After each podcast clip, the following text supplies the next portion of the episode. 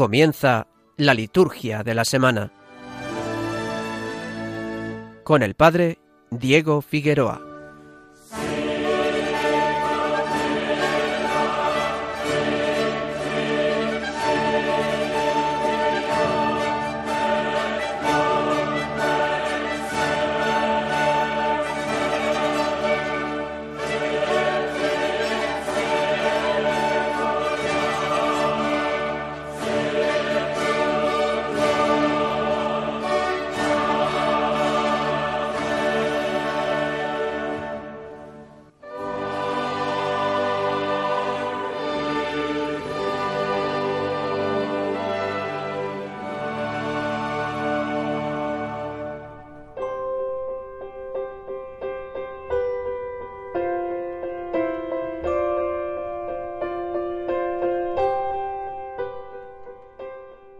Buenas noches a todos, buenas noches aquí en Radio María. Nos encontramos un sábado más nuestra hora dedicada a la liturgia. Aquí en la liturgia de la semana vamos a dedicar esta próxima hora a la formación en la liturgia, a la espiritualidad litúrgica.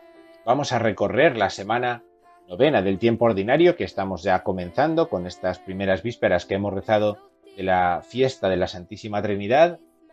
Y vamos a hacer un recorrido por esta fiesta tan interesante, también tan misteriosa, este misterio central de nuestra fe que la Iglesia celebra el domingo siguiente a Pentecostés, ¿no? precisamente por haber festejado la fiesta del Espíritu Santo y darle una continuidad, pues vamos a hablar de la fiesta de la Santísima Trinidad en esta noche aquí en nuestro programa y después dedicaremos un rato a continuar con ese comentario que estamos haciendo de la Sacrosantum Concilium. Si la semana pasada Gerardo nos hablaba de los sacramentos y de los sacramentales, hoy vamos a relacionar estos sacramentos y sacramentales con el misterio pascual. ¿Qué tiene que ver los sacramentos con los sacramentales? ¿Qué se parecen? ¿En qué se diferencian? Y sobre todo, ¿cuál es la relación que tienen con el misterio pascual? Porque al final, si algo salvas, porque tiene relación con el misterio que nos salva, que es el misterio pascual. Pues vamos a fijarnos en esto, lo haremos detalladamente para intentar al menos dejar algunas ideas muy claras, ¿no? Las ideas fundamentales, es un tema ciertamente complejo, pero iremos a ideas fundamentales que, nos ayuden a, a, tener un poco más de claridad a la hora de hablar de sacramentos y de sacramentales, a la hora de hablar del misterio pascual, la obra de nuestra redención que nosotros celebramos, celebramos para nuestra salvación, que lo hacemos constantemente, muchas veces de una manera automática, por eso vamos a tener la oportunidad de pararnos un poco más en este, en este programa para ver pues, eh, cuál es el origen, en definitiva, de estas celebraciones de la Iglesia, que no es otro que la muerte y resurrección de Jesucristo, lo sabemos bien. Este es el contenido del programa de hoy, este es el contenido de esta hora que, vamos a tener eh, tranquilamente aquí en Radio María que vamos a poder escuchar un poquito de música, en el que vamos también a poder pues, comenzar nuestro programa como hacemos siempre, recorriendo la semana, el año litúrgico en la, que nos encontramos. Con la Santísima Trinidad comenzamos hoy la novena semana del tiempo ordinario. Hemos, hemos dejado ya atrás la cincuentena pascual, ¿no? esta fiesta de la Santísima Trinidad o la solemnidad del Corpus, que celebraremos el domingo que viene, son, por así decirlo, los últimos ecos o, el corazón de Jesús, son los últimos ecos de la Pascua, ¿no? que, sigue resonando en nosotros, ¿no? pero de alguna forma estamos ya completamente metidos en el ritmo del tiempo ordinario y lo vamos a ver ahora cuando recorramos este camino. Vamos a hacer, eh, vamos por lo tanto a comenzar este programa de hoy, vamos a comenzar este programa que hacemos en la novena semana del tiempo ordinario, en este sábado, hoy 29 de mayo, y vamos a comenzar, como hacemos siempre, recorriendo el calendario litúrgico. Vamos a ver qué vamos a celebrar esta semana, pensando especialmente en aquellos que vamos a misa cada día, cada día, a aquellos que rezamos la liturgia de las horas a diario y que por lo tanto vamos a ir siguiendo el calendario eh, al ritmo que la Iglesia nos va, nos va marcando. Comenzamos aquí la liturgia de la semana, comenzamos aquí en esta semana novena del tiempo ordinario.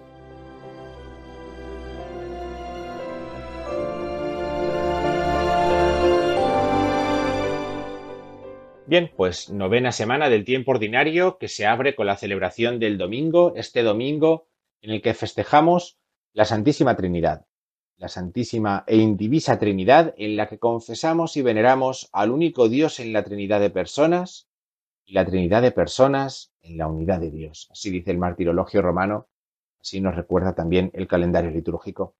En este ciclo B en el que nos encontramos, en este ciclo B, las lecturas nos van a acercar en primer lugar al libro del Deuteronomio.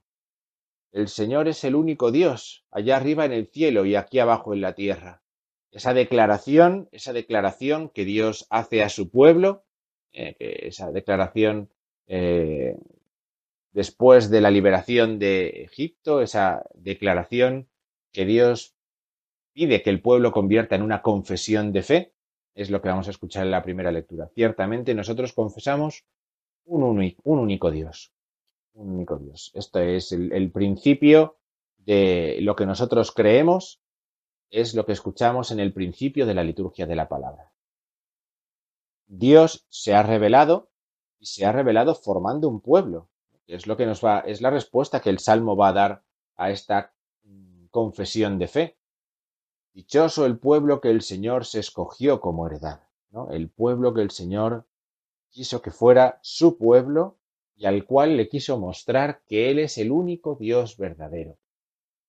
El Dios de Abraham, el Dios de Isaac, el Dios de Jacob, el único Dios verdadero. Ciertamente, este Dios, por Jesucristo, se nos ha revelado como Padre. Por eso, la segunda lectura, la lectura apostólica de la carta de San Pablo a los romanos, lo que viene es a decirnos eso, que nosotros somos hijos que podemos decir a Dios Abba, Padre porque hemos recibido el don del Espíritu Santo. Cristo revela la, identidad de Dios, este Dios que acompaña a su pueblo, que lo ha liberado, que lo ha creado. Este Dios es Padre.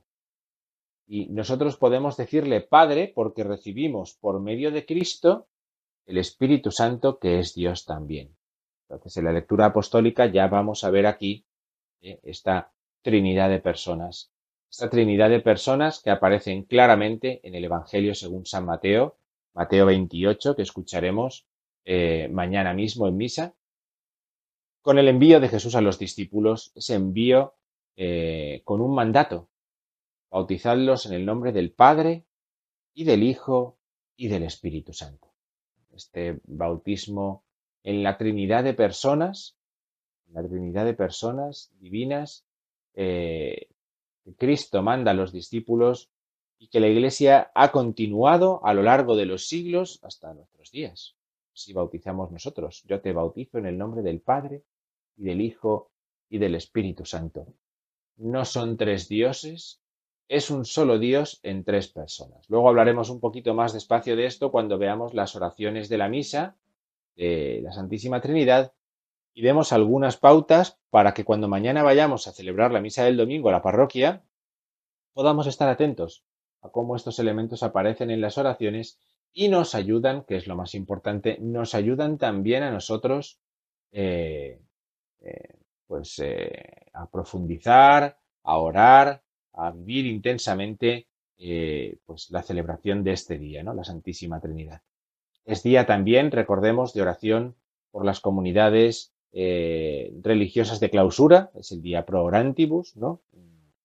Y es, de, de, justicia, lo menos que podemos hacer todos nosotros es orar por aquellos que oran por nosotros, orar por aquellos que nos mantienen eh, vivos en la fe, que nos mantienen cada día con su oración eh, en la comunión de la Iglesia, en el cuerpo de Cristo, ¿no? Y por lo tanto, el día de la Santísima Trinidad, misterio escondido, Oramos por los que escondidos oran por nosotros. Por eso está, está bien que recordemos mañana también en nuestra oración, en la celebración de la misa que tengamos presentes a tantos que en clausura eh, piden por nosotros, piden por nuestra santificación. Bien, eh, esto es el domingo, esto es mañana, 30 de mayo. Eh, noveno domingo del tiempo ordinario, aunque no utilizaremos lecturas ni oraciones ni nada del domingo del tiempo ordinario porque eh, la solemnidad de la Trinidad es más importante. El lunes, y entramos ya así en los días feriales de esta semana novena, el lunes eh, cerramos el mes de mayo y lo hacemos con una fiesta de María, ¿no? Como debe ser, la Iglesia nos ofrece el 31 de mayo la visitación de la bienaventurada Virgen María. Al ser una fiesta, al ser una fiesta, eh, cambia completamente el ciclo de lecturas, ¿no? No seguimos el ciclo de lecturas que estábamos eh, haciendo, que correspondería iniciar en este día de Tobías, ¿no? O de Marcos, capítulo 12 en el Evangelio, sino que lo que vamos a escuchar son lecturas propias de la visitación de la Virgen María a su prima Santa Isabel. La primera lectura será del libro de Sofonías o bien de la carta a los romanos. Sofonías habla del el Dios que habita en medio de ti, el Señor que habita en medio de ti, por lo tanto, la alegría que produce que Dios habite en medio de su pueblo, una profecía que, encaja bien con el misterio de la visitación, ¿no? De María que lleva a, Dios en su seno y lo pone en medio de los hombres, ¿no? De su propia familia, ¿no? La, en la casa de Isabel, ¿no? Y después también la otra opción que es la carta a los romanos, que eh, habla un poco de la hospitalidad, la cuestión de la hospitalidad, de acoger como Abraham acogió han acogido aquellas personas divinas en el libro del Génesis, ¿no? Bajo la encina de Mambré. La, hospitalidad para poder recibir también nosotros en nuestra existencia al Señor. Este es el Evangelio, en definitiva, la visitación, la visita de la Madre del Señor, que en realidad es la visita del Señor ¿eh? a todos los, hombres, a todos los pueblos, ¿no? Es una visita salvadora, una visita feliz, y este es un poco el sentido de este día, que también nosotros seamos eh, hospitalarios y acojamos a Dios que viene a nuestra vida, que viene a nuestra casa, que viene a nuestras preocupaciones, que viene para transformarlos, para transformarnos también. Entonces, este sentido de la visitación es el que vamos a encontrar en la misa del lunes eh, pasado mañana. Por lo tanto, eh, no será día ferial de la semana novena, sino que será esta fiesta de la Virgen María, la visitación de la Virgen María a su, prima Isabel. Eh, con oraciones propias, gloria, prefacio propio, eh, igual que las lecturas, ¿no? Porque es una fiesta, es una fiesta. Bien, esto el lunes. El martes, el martes es 1 de junio, la iglesia mm, conmemora a San Justino mártir. Justino, aquel laico filósofo aquel laico que se esforzó en explicar la razonabilidad de la fe cristiana que había conocido y que profesaba. Esto le, llevó incluso al martirio por dar testimonio de la fe que había conocido, que había razonado y que había creído también, ¿no? que había confesado hasta el final de sus días. San Justino Mártir, modelo de laico eh, fantástico de los primeros siglos de la Iglesia cristiana. Las lecturas, al ser solamente una memoria, no cambian, se mantienen las lecturas propias de la semana novena, por lo que escucharemos el libro de Tobías. El libro de Tobías nos va a acompañar en esta semana eh, una historia eh, ciertamente entrañable, la historia de Tobías, una historia en la que se nos presenta el personaje de, San Rafael, ¿no? aparece el arcángel Rafael, ¿no? una historia en la que se nos habla también eh, de cómo Dios nos cuida, de cómo Dios eh, acaba acompañando al que ha obrado con justicia, al que ha obrado bien, ¿no? Y le libra de sus dificultades. Bueno, pues el libro de Tobías nos acompañará en esta semana, ¿no? El, Evangelio, estamos leyendo el capítulo 12, 12 del Evangelio de Marcos. Este, en este caso, el martes es un pasaje muy conocido, es en el que eh, para poner a prueba a Jesús, eh, le muestran, le, le, le, preguntan si tienen que pagar impuestos o no tienen que pagar impuestos al César, ¿no? Dada al César lo que es del César, a Dios lo que es de Dios. ¿no? Este es el Evangelio. El próximo martes, próximo martes 1 de junio, San Justino Mártir. El miércoles, el miércoles es día de feria, ¿no? Hay memorias libres que se pueden tomar, ¿no? Pero es día ferial. Tobías seguiremos escuchando la historia de Tobías, ¿no? Tobías, eh, que conoce a, Sara y quiere contraer matrimonio. Su oración también, ¿no? Su oración para que no les pase nada, para que sean felices, ¿no? Es la primera lectura. el Evangelio, mm, continuando con Marcos 12, sigue siendo esa discusión que Jesús tiene con unos y con otros, ¿no? Con los fariseos, eh, con los judíos, con aquellos que le interrogan acerca de lo que está explicando, ¿no? En este caso, cuando le llevan la trampa de la ley del levirato, aquel, aquella mujer que se ha casado con siete hermanos sin dejar descendencia, ¿no? Que termina en una gran confesión de fe. Dios no es Dios de muertos, sino de vivos. Sin esto no se entiende, no se entiende ninguna de las leyes, ninguna de las eh, tradiciones que Dios ha dado a su pueblo desde el Antiguo Testamento. Bien, el jueves, jueves 3 de junio, celebramos otra memoria obligatoria, otros mártires, San, Carlos Luanga y compañeros mártires, estos mártires africanos son a los que eh, conmemoraremos el jueves 3. El jueves 3. ¿vale? En, la primera lectura seguiremos escuchando a Tobías, la lectura del capítulo sexto de Tobías, ¿no? un momento crucial en esa eh, oración a Dios, esa oración a Dios de, Tobías hijo, ¿no? Y en el Evangelio, Marcos 12, continuamos leyendo Marcos 12, eh, donde Cristo recuerda cuáles son los primeros mandamientos. Amar a Dios sobre todas las cosas y al prójimo como a uno mismo. El viernes, viernes 4 de junio, es día ferial también, día ferial, escucharemos también eh, la curación de Tobías, ¿no? Tobías 11, la curación de Tobías padre, como un signo de eh, la magnificencia de Dios que lo ha curado, ¿no? que le ha devuelto la visión ¿eh? a un hombre que había sido un hombre bueno, ¿no? pues para que pueda seguir dando gloria a Dios con el beneficio de su, de su bondad, ¿no?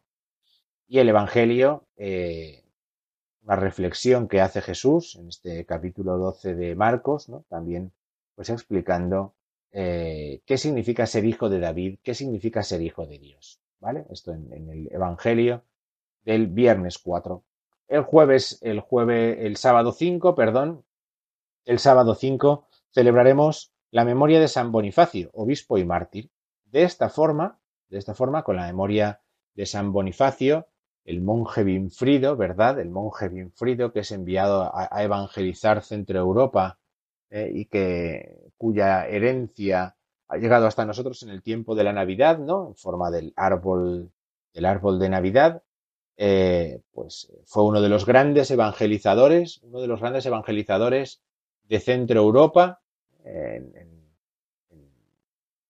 el principio de la Media, pues uno de los grandes evangelizadores, un, obispo valiente, un obispo que, no dudó en cumplir el mandato que el Papa le había dado de ir a evangelizar a aquellos pueblos y, lo hizo hasta el final de sus días, hasta, que murió mártir.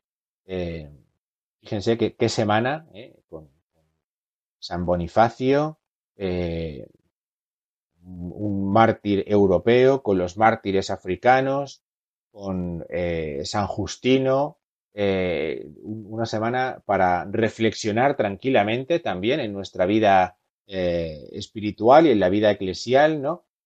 acerca de la belleza del martirio, ¿no? Del don que supone el martirio para la Iglesia y el reconocimiento que ésta hace del mismo martirio, ¿no? el día 1, el día 3 y el día 5 martes, jueves y sábado ¿eh? vamos a celebrar a mártires en la iglesia, en la iglesia, eh, en la celebración de la liturgia. Tobías 12, acabamos eh, el libro de Tobías con la despedida de Rafael, del, arcángel, que, marcha a Dios, ¿no? y el Evangelio con el, ese relato tan conocido también de la viuda pobre, ¿no? Y el, del óvulo de la viuda pobre en, la, en el arca del templo, ¿no?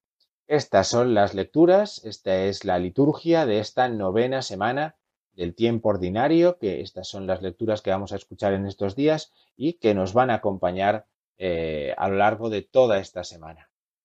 Vamos a hacer una pequeña parada, vamos a escuchar un poquito de música y vamos después a continuar hablando de la fiesta de la Santísima Trinidad, de la solemnidad de la Santísima Trinidad, como venimos haciendo también habitualmente en el programa a partir de los textos litúrgicos de las oraciones que vamos a escuchar en la misa eh, mañana. Vamos a escuchar un poco de música, vamos a escuchar el Gloria del Antifonario de León, el, canto del Gloria de un antiguo libro eh, hispano-mozárabe. Es uno de los pocos textos cantados, de las pocas piezas musicales mozárabes que tenemos. Es este Gloria del Antifonario de León, que vamos a escuchar precisamente para introducirnos en ese misterio de la Trinidad, eh, pues la glorificación de Dios, eh, pues vamos a escucharlo y continuamos con nuestro programa aquí en Radio María en la liturgia de la semana. Gloria in excelsis Deo.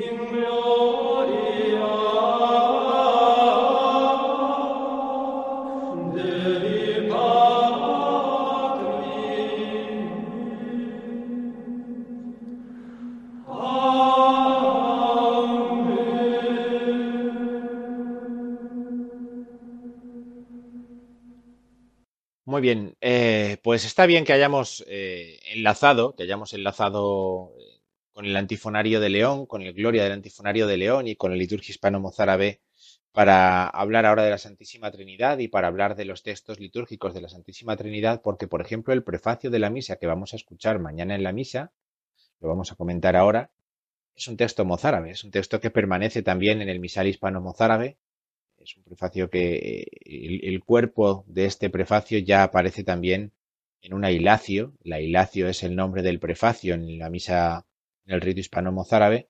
Eh, pues lo encontramos también en el tiempo ordinario. En el caso del rito mozárabe no hay una solemnidad de la Santísima Trinidad, sino que este es un prefacio más dentro de los que están indicados en el tiempo ordinario tiempo de cotidiano, que se llama también en el rito mozárabe. ¿Vale? Bien, vamos a comentar eh, estas oraciones. Vamos a comentar estas oraciones de la misa para que podamos fijarnos en cómo lo que confesamos eh, sobre la Trinidad en el credo, lo que confesamos y reconocemos sobre la Trinidad porque así nos ha sido revelado, es lo que nosotros rezamos en las oraciones de la misa en un día como este, un día como este de la Santísima Trinidad. La oración colecta, la oración eh, que cierra los ritos iniciales de la misa, esta oración dice así. Dios Padre, que al enviar al mundo la palabra de la verdad y el espíritu de la santificación, revelaste a los hombres tu admirable misterio. Concédenos al profesar la fe verdadera, reconocer la gloria de la eterna Trinidad y adorar la unidad en su poder y grandeza.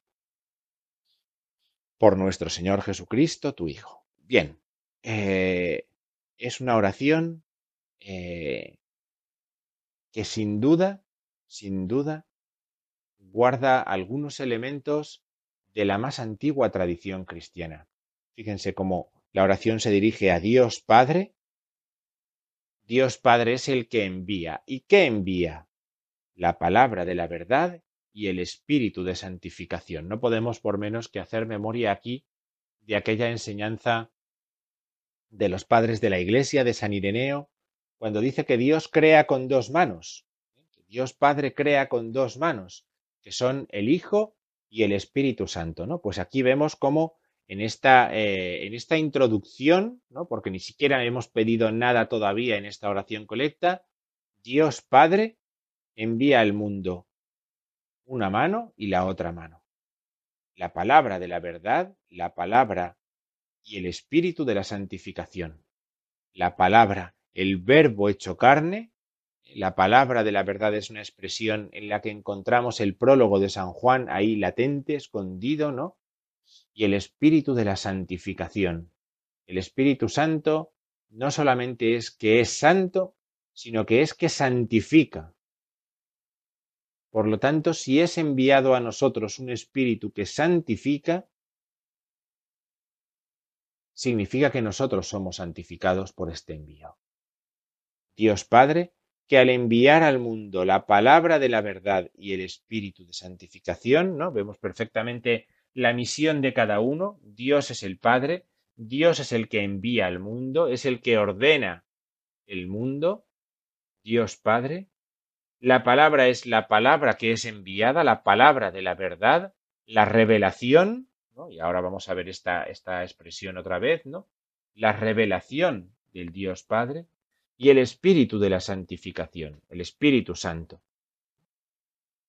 Pues el Padre que envía al Hijo y al Espíritu Santo, lo que ha hecho es, dice la oración, revelar a los hombres su admirable misterio.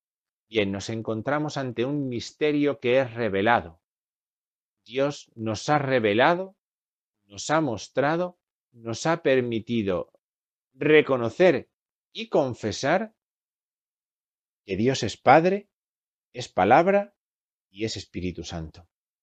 Que Dios es Padre, es Hijo y es Espíritu. Este misterio nos es revelado por Dios. Y entonces, ¿qué le pedimos al Dios que nos ha revelado este misterio? Concédenos, dice la oración, al profesar la fe verdadera, reconocer la gloria de la eterna Trinidad y adorar la unidad en su poder y grandeza. Fíjense, ¿a dónde nos va a llevar la oración? A que si nosotros profesamos esta fe verdadera que nos ha sido revelada por Dios, entonces reconoceremos la gloria de la Trinidad y adoraremos el poder y la grandeza de la unidad. Estos dos elementos, Dios es trino y uno, tres personas pero un solo Dios aparecen aquí y los vamos a encontrar después también en el prefacio y en la oración de después de la comunión. La Trinidad con la unidad. No son tres dioses lo que nosotros creemos. Es un solo Dios, pero son tres personas. Hay una unidad en esas personas y eso es una muestra de su poder. Pero a la vez, este Dios se ha revelado en esa Trinidad de personas y ha revelado su gloria. Esto es misterioso, pero esto a la vez es glorioso. Por eso la reacción del hombre ante este misterio es reconocer la gloria y adorar. Reconocer la gloria y adorar. En esto consiste, eh, en esto consiste el misterio de la Trinidad revelado a nosotros. En esto consiste la actitud que nosotros tenemos que tener. Si vamos, de hecho, La oración sobre las ofrendas es una oración muy sencilla, es una oración que no tiene, no tiene mucho misterio, la verdad. Sin embargo, sin embargo, el prefacio, como decíamos antes, el prefacio viene a explicar o a desarrollar, mejor dicho, una reflexión sobre la Santísima Trinidad. El prefacio sí que es eh, lleno de contenido teológico. Dice de la siguiente forma, dice, en verdad es justo y necesario, es nuestro deber y salvación darte gracias siempre y en todo lugar, Señor Padre Santo, Dios Todopoderoso y Eterno, que con tu Hijo unigénito y el Espíritu Santo, eres un solo Dios, un solo Señor, no en la singularidad de una sola persona, sino en la Trinidad de una sola naturaleza. Y lo que creemos de tu gloria porque tú lo revelaste, lo afirmamos sin diferencia de tu Hijo y del Espíritu Santo de modo que al proclamar nuestra fe en la verdadera y eterna divinidad, adoramos tres personas distintas, de única naturaleza e iguales en dignidad, a quien alaban los ángeles y los arcángeles, los querubines y serafines que no cesan de aclamarte diciendo, Santo, Santo, Santo. Bien. Ciertamente, Ciertamente nos encontramos ante una oración que nos puede parecer complicada de inicio, pero tenemos que perder un poco de miedo a los textos que nos hablan de la Trinidad. Una cosa es no entenderla, no poder eh, entrar hasta lo más profundo de este misterio, otra cosa es que no podamos disfrutar con un texto como este que vamos a rezar mañana en la misa, ¿no? en el prefacio. Eh, una oración dirigida al Padre, que con el Hijo unigénito y el Espíritu Santo, eh, característica del Hijo como unigénito y del Espíritu como el Espíritu Santo, con ellos eres un solo Dios, un solo Señor, ¿no? Un solo Dios, un solo Señor, ¿no? Aquí queda muy claro esta confesión de que no son tres dioses, sino un Dios, un Señor. El Padre es Señor, el Hijo es Señor, el Espíritu Santo es Señor. Kyrios en griego. Kyrios en griego un solo Señor, como una sola es la fe. ¿Verdad que viene, que, que ya escuchamos esto y ya vamos a San Pablo, ¿verdad? Un solo Señor. Es cuando nos referimos al Padre, al Hijo, al Espíritu Santo. Un solo Señor no significa, dice la oración, la singularidad de una sola persona, sino la Trinidad de una sola naturaleza. Es decir, estas tres personas, el Padre, el Hijo unigénito y el Espíritu Santo no son una sola persona, pero tienen una sola naturaleza, la naturaleza divina, la de Dios, la de ser Señor. Esa naturaleza es la misma en las tres personas. Por eso ahí se fundamenta la unidad en Dios. Pueden ser tres personas, pero al tener una sola una misma naturaleza, la naturaleza divina, eso hace que sean un solo Dios, un solo Señor. Todavía nos lo explica un poquito más, un poquito más el siguiente párrafo. Dice, lo que creemos de tu gloria porque tú lo revelaste, lo afirmamos sin diferencia de tu Hijo y del Espíritu. Ah, si el Padre tiene todo honor y toda gloria, el Hijo tiene todo honor y toda gloria, y el Espíritu Santo tiene todo honor y toda gloria porque Dios lo ha revelado así. No hay diferencia de dignidad, diferencia de alabanza y glorificación a las tres personas. Y el tercer párrafo, el tercer párrafo vuelve a jugar otra vez con la unidad y con la variedad de personas. De modo que al proclamar nuestra fe en la verdadera y eterna divinidad, la divinidad es verdadera en el sentido de que es eterna,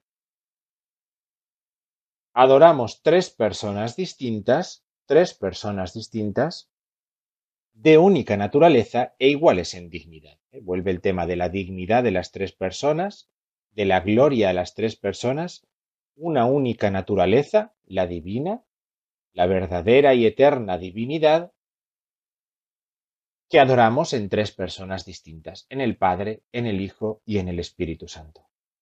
La oración no busca que nadie diga, ah, ahora ya entiendo la Trinidad, porque no la entendemos, ¿verdad? Sabemos bien que no la entendemos, pero nos ayuda a comprender un poco mejor el misterio en su profundidad del que estamos tratando y que nosotros confesamos.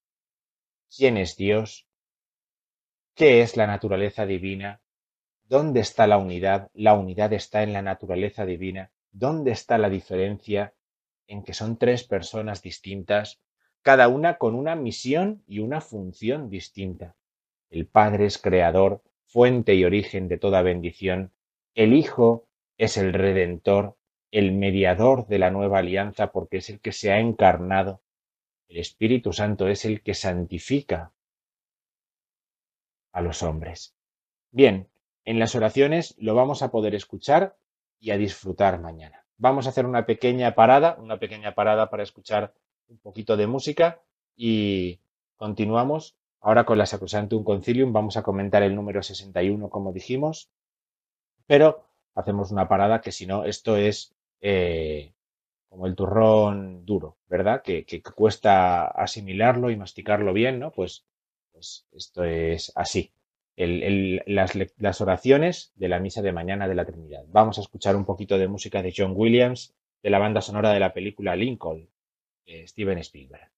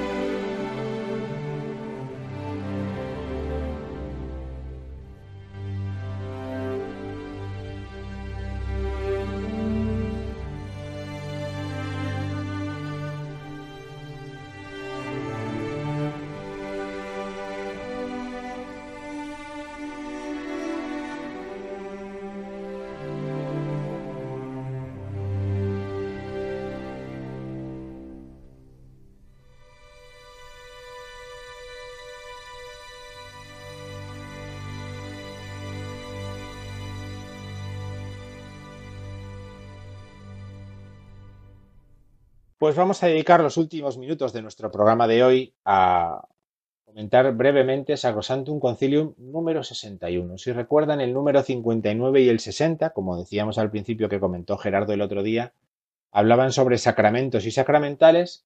El número 61 dice así.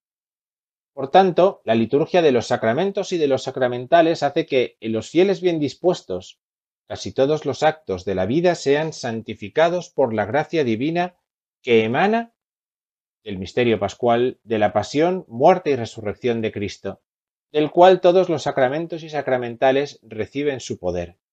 Y hace también que el uso honesto de las cosas materiales pueda ordenarse a la santificación del hombre y alabanza de Dios. Bien, en realidad, eh, cuando vimos Sacrosantum Concilium número 7, eh, esto estaba eh, esto es una consecuencia de aquello, ¿no? O sea, Sacrosantum Concilio número 7 es el número que nos dice que Cristo está verdaderamente presente en la acción litúrgica de la Iglesia, porque así asegura la eficacia de su acción. ¿no? Es decir, lo que Cristo hizo en el misterio pascual, ¿no? que eso está en el número 5, en el número 5 de Sacrosantum Concilium, lo que Cristo hizo en el misterio pascual lo ha comunicado a la Iglesia, número 6, y para asegurar que esa comunicación sea eficaz, Él se ha quedado con nosotros en esas celebraciones, en los sacramentos y sacramentales. Es el número 7, ¿verdad? Número 7 enumera, Cristo está presente en la asamblea, en la palabra de Dios que se proclama, en el ministro, en el pan y el vino que son transformados por la acción del Espíritu Santo, ¿verdad? Lo recordamos porque es un número muy conocido para, para nosotros, ¿no? Pues el número 61 es una consecuencia de aquello, es decir, ¿Qué es lo que sucede con aquellos que participan en la, celebración litúrgica de los sacramentos y de los, y de los sacramentales? Pues que reciben la acción santificadora de la gracia de Cristo, de tal manera que esa gracia es llevada a toda su vida. Porque los sacramentos y los sacramentales están íntimamente relacionados con el misterio pascual de Cristo. Íntimamente relacionados con el misterio pascual de Cristo. Pensemos que los sacramentos, los sacramentos por los cuales Cristo introduce al hombre en la vida sacramental, ¿no? E, el bautismo propiamente, ¿no? Lo que hacen es que el hombre ya viva una vida sacramental en adelante. Una vida sacramental. En la celebración litúrgica se da una intensidad real, más profunda que de ninguna otra forma en la relación con Dios, porque es fuente y culmen, ¿verdad? Fuente y culmen. Lo encontramos en Lumen Gentium, lo encontramos en Sacrosantum Concilium, fuente y culmen. La dimensión sacramental que tiene la vida cristiana es una consecuencia de esto. Los sacramentos afectan a nuestra vida, los sacramentales afectan a nuestra vida. Y en el fondo, ¿qué es lo que está afectando a nuestra vida? La entrega de Cristo en su misterio pascual. La entrega de Cristo en su misterio pascual. Su muerte y resurrección afecta a nuestra vida porque Cristo ha querido quedarse. Recuerden San León Magno del que hablábamos hace un mes, ¿no? hace un mes aproximadamente, cuando preparábamos la ascensión del Señor. Cristo, lo que era visible de nuestro Redentor, ha pasado a los sacramentos de la Iglesia. Esta es la manera en la que Él ha querido comunicarse, esta es la idea que hay de fondo con los sacramentos y los sacramentales. La Iglesia, por lo tanto, permanece ligada a Cristo cuando la Iglesia administra sacramentos y sacramentales. Es consciente también cuando administra sacramentos y sacramentales de que vivimos peregrinando como peregrinos, buscando que se lleve a plenitud en nosotros la acción de la gracia, y de esta forma podemos entender también que nuestra vida es una vida sacramental en cuanto a que tiene un componente visible y un componente invisible. Hay una realidad que es perceptible para nosotros que nos comunica otra que es imperceptible, que es la acción de la gracia. El misterio pascual de Cristo ha realizado esto. La vida sacramental, por lo tanto, eh, es amplia, por medio de los sacramentos y de los sacramentales, ¿no? Lo veíamos en los números anteriores, 59 y 60. De esto habla también el, Catecismo de la Iglesia Católica en el número 1667 o el Código de Derecho Canónico en el 1166 o incluso el Ceremonial de los Obispos en el número 667. La vida sacramental la vida sacramental en la que se nos comunica el misterio pascual de Cristo, nos permite recibir sacramentos y sacramentales, y en ellos se nos comunica la acción del misterio pascual de Cristo. En estos sacramentos eh, y sacramentales, todos ellos signos sensibles, sagrados, eh, los que las diferencias son con respecto a la institución, la acción de la Iglesia o la eficacia, ¿no? De esto, bueno, pues ya habló Gerardo el otro día. Eh, pues eh, lo principal, el principal elemento común es que su fuente es el misterio pascual de Cristo. Y además, ¿a dónde quieren llevarnos? A una vida más santa, dice el concilio en este número 61, en la que eh, todo sea ordenado para nosotros a la santificación del hombre y a la alabanza de Dios. ¿no? Eso es lo que dice el concilio que es la liturgia, ¿no? La santificación del hombre y la alabanza de Dios. Bien, pues hasta aquí llega nuestro tiempo en este programa, la liturgia de la semana. Seguiremos hablando de este tema en los próximos días porque todavía eh, eh, pues, se pueden sacar muchas consecuencias de aquí y el número 62 todavía habla sobre esta necesidad de reforma de estos sacramentos y sacramentales. Les dedicaremos más tiempo, seguro. Vamos a poner un poquito de música y nos despedimos. Terminamos aquí nuestro programa de, hoy.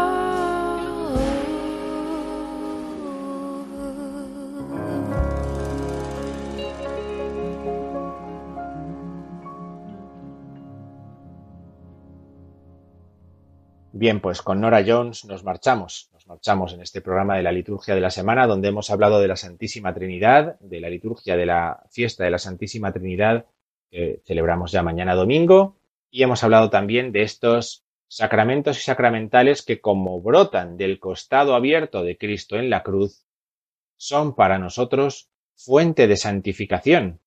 Son oraciones de Cristo y de la Iglesia, no oraciones privadas, sino oraciones de Cristo y de la Iglesia, en las que se nos comunica la gracia. Y nosotros, esto es lo que les hemos contado hoy aquí, en la liturgia de la semana en Radio María. Que pasen una buena noche y tengan un feliz domingo y una feliz semana novena del tiempo ordinario.